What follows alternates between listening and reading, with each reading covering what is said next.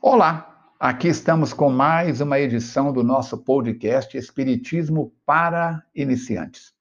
Iniciantes de todos os níveis, porque em matéria de doutrina espírita ninguém é professor, somos todos aprendizes. Eu posso entender mais de um ponto, você de outro, e assim a vida segue.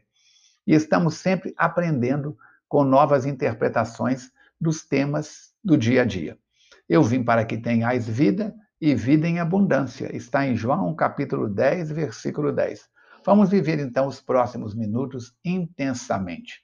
Se você quiser conversar com alguém, com algum amigo que possa é, anotar o seu nome para orações e vibrações nobres, construtivas, liga para o SOS Preces, que funciona na Fundação Espírita Allan Kardec de Juiz de Fora. O número é prefixo 32 3236 1122. 3236 11 22. Das 8 horas pela manhã até a meia-noite, você tem sempre um amigo para ouvi-lo. Se você quiser participar de grupos de estudos online ou presencial, manda, faça contato, manda sua dúvida para o telefone nosso, que é o WhatsApp 32 98489 9106 98489 9106 e deixe por WhatsApp os temas do seu interesse, os autores do seu interesse, certo? Lembre que esse podcast é seu. Tenha liberdade de mandar das críticas aos comentários, sugestões, dúvidas, perguntas, sempre por WhatsApp, por WhatsApp para o número que acabamos de falar. E sempre que fizer contato, por favor, diga o país de onde está falando, a cidade, o estado, para que possamos, assim, seus dados pessoais, é, colocá-la no nosso banco de dados. O ideal é que você comece assistindo do primeiro até esse de hoje, que é o número 10. Vamos lá? Perguntas que foram enviadas. Falcone, os guias espirituais têm uma parte ativa na tarefa de nossa iluminação pessoal? Nós já falamos no podcast passado sobre guia, sobre mentor, sobre anjo da guarda, mas vamos lá ver qual que é a parte ativa deles na nossa iluminação pessoal. Essa colaboração que eles desenvolvem para cada um de nós se verifica no caso, como no caso de irmãos mais velhos ou de amigos mais idosos nas experiências do mundo.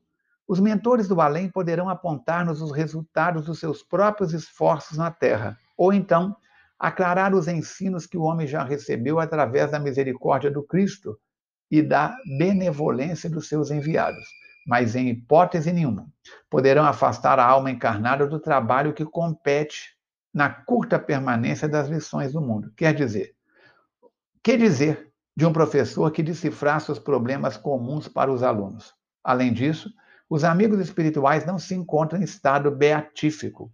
Suas atividades e deveres são maiores que os nossos. Seus problemas novos são inúmeros e cada espírito deve buscar em si mesmo a luz necessária, a visão acertada do caminho.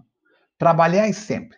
Essa é a lei para nós outros e que já nos afastamos do âmbito ilimitado, limitado do círculo carnal.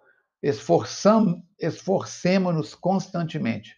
A palavra do guia é agradável e amiga, mas o trabalho de iluminação pertence a cada um. Na solução dos nossos problemas, Nunca esperemos pelos outros, porque de pensamento voltado para a fonte de sabedoria e misericórdia que é Deus, não nos faltará em tempo algum a divina inspiração de sua bondade infinita. Da mesma forma que você não pode pedir a uma pessoa que coma por você ou que faça uma atividade física para você ficar mais saudável, mais musculoso, também o guia espiritual não poderá fazer a parte que te cabe, certo?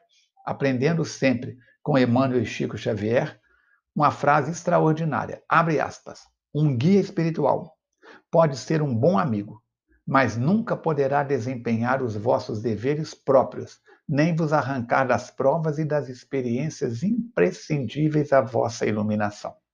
Nova pergunta.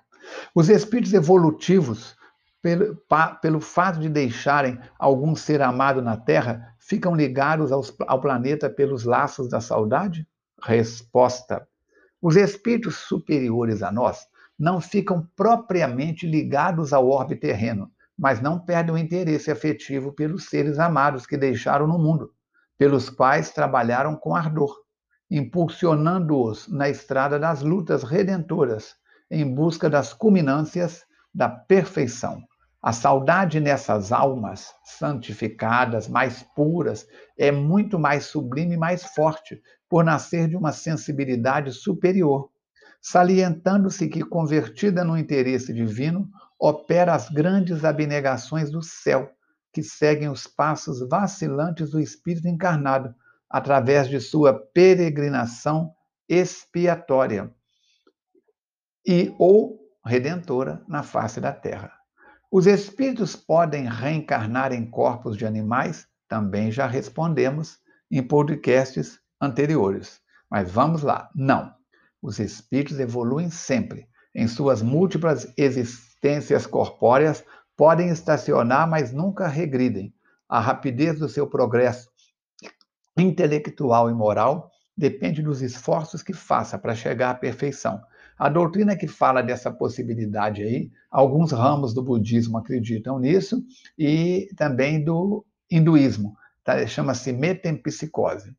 A pílula do dia seguinte, Falcone, é considerada aborto, mesmo que não tenha havido fecundação ainda, e essa tenha evitado que ela ocorresse? Nós temos que pensar o seguinte: a pílula do dia seguinte só vai funcionar se houve fecundação. Se não houve fecundação, ela não vai funcionar. É como beber água. Essa água só vai matar a sede se você tiver com sede. Se você tiver saciado, beber mais um copo d'água ou não, não vai fazer diferença.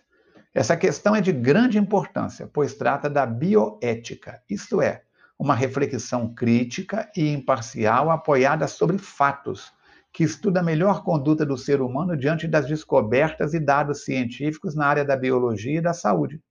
O Espiritismo, que trata da natureza, da origem e do destino da criatura humana, fornece a contribuição profunda a essas questões. Uma questão muito simples, mas que confunde muitos pensadores, é sobre o começo da vida. Quando podemos dizer que o ser humano adquire vida? O Livro dos Espíritos anota aí, das questões 344 a 360, e a Gênese, do capítulo 11, item 18, ambos de Allan Kardec, deixam claros, nada de dúvidas, de que a vida começa na fecundação, em geral na tuba uterina da mulher, quando o perispírito do reencarnante liga-se fortemente à célula ovo ou zigoto, que é um produto diploide com 46 cromossomos da união da célula germinativa masculina e da feminina. Depois da fecundação, no terço distal da tuba uterina, o embrião, o novo indivíduo, a tridiominal, corpo geneticamente ímpar, espírito e perispírito, deve caminhar até o útero, levando cerca de uma semana, mais ou menos, não tem um prazo certo, para implantar-se. Esse fenômeno chama-se nidação. Para essa caminhada e nidação, é necessário que todo o aparelho feminino esteja funcionando adequadamente e o útero esteja na fase secretória adequada para o embrião, sob um controle hormonal natural do corpo da mulher. Em qualquer atraso, o embrião morre de fome, por falta de nutrientes, e é absorvido pelo próprio organismo da mulher, e o espírito desliga-se naturalmente para aguardar nova oportunidade reencarnatória. Já no caso a pílula do dia seguinte, ou anticoncepcional de emergência, nada mais é do que uma dose muito alta de hormônio feminino, estrógeno e ou progesterona, sintético, o mesmo utilizado em pílulas anticoncepcionais normais, elaborado para prevenir uma gravidez indesejada após o coito supostamente desprotegido, ou seja, sem nenhum outro método anticoncepcional. Pode ser usado até 72 horas após a relação sexual, mas sua eficiência é proporcional à precocidade do uso. É administrado livremente ou legalmente em caso de estupro. A lei brasileira é a favor do aborto em caso de estupro. Independente de qualquer reflexão ética, o fato de ser uma alta dose de hormônio sintético, além dos efeitos colaterais imediatos que causa, o uso repetitivo predispõe a diversas doenças na mulher dentre elas o câncer de colo de útero e de mama. Seu mecanismo de ação na contracepção é múltiplo e repousa sobre as alterações hormonais sobre o trato genital feminino. Pode retardar ou inibir a ovulação, dificultar, dificultar a união do espermatozoide e do óvulo, mas principalmente age sobre as tubas uterinas e a parede uterina para desfavorecer a migração do embrião já formado e sua implantação na parede uterina. Portanto, o anticoncepcional de emergência, chamado pílula do dia seguinte, é, segundo o Espiritismo, aborto, se já tiver ocorrido a fecundação e a ligação do espírito. Se não houver ocorrido a fecundação, não é aborto. Agora, como é que você vai saber? Quem tem um aparelho para consultar essa, esse mínimo fenômeno? Porém, a ética não pode lidar com hipóteses, já que se trata do comportamento humano. Usar ou não usar, qual é o mais ético? Se há possibilidade do aborto, não aconselhamos pesquisas sobre a porcentagem.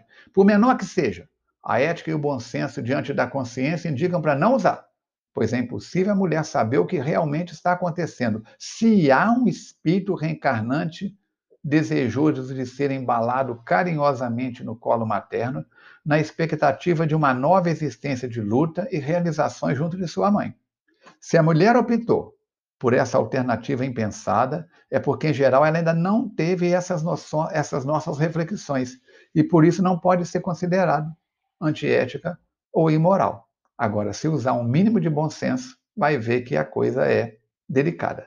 Sua responsabilidade diante da consciência é menor, mas não, não, vai ser reduzida a zero.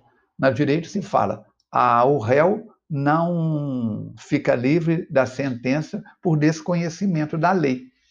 Tem até um termo que fala sobre isso. A ignorância não exclui o réu de enfrentar a pena, é uma, alguma coisa assim.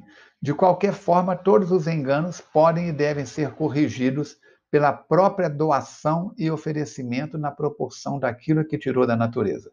O anticonceptivo impede a gestação, não é abortivo. A pílula do dia seguinte, se houve a fecundação, é abortivo. Para maiores detalhes de como ocorre essa ligação, numa descrição bela e extraordinária do Espírito André Luiz, leia Missionários da Luz, psicografado por Francisco Cândido Xavier. Lá você vai ver a reencarnação de Segismundo. E Teresa Dávila, a doutora da igreja, diz: ser grande é amar os pequenos, ser pequeno é odiar os grandes. Mais uma pergunta delicada. O adultério nos moldes como foi explanado por Jesus Cristo deve ser entendido no sentido exclusivo dessa palavra ou tem um sentido mais amplo? Olha a resposta que o Espiritismo nos oferece. Deste modo, o adultério nos moldes como foi exposto por Jesus não deve ser compreendido no sentido restrito da palavra ou da forma como é entendida pelos homens.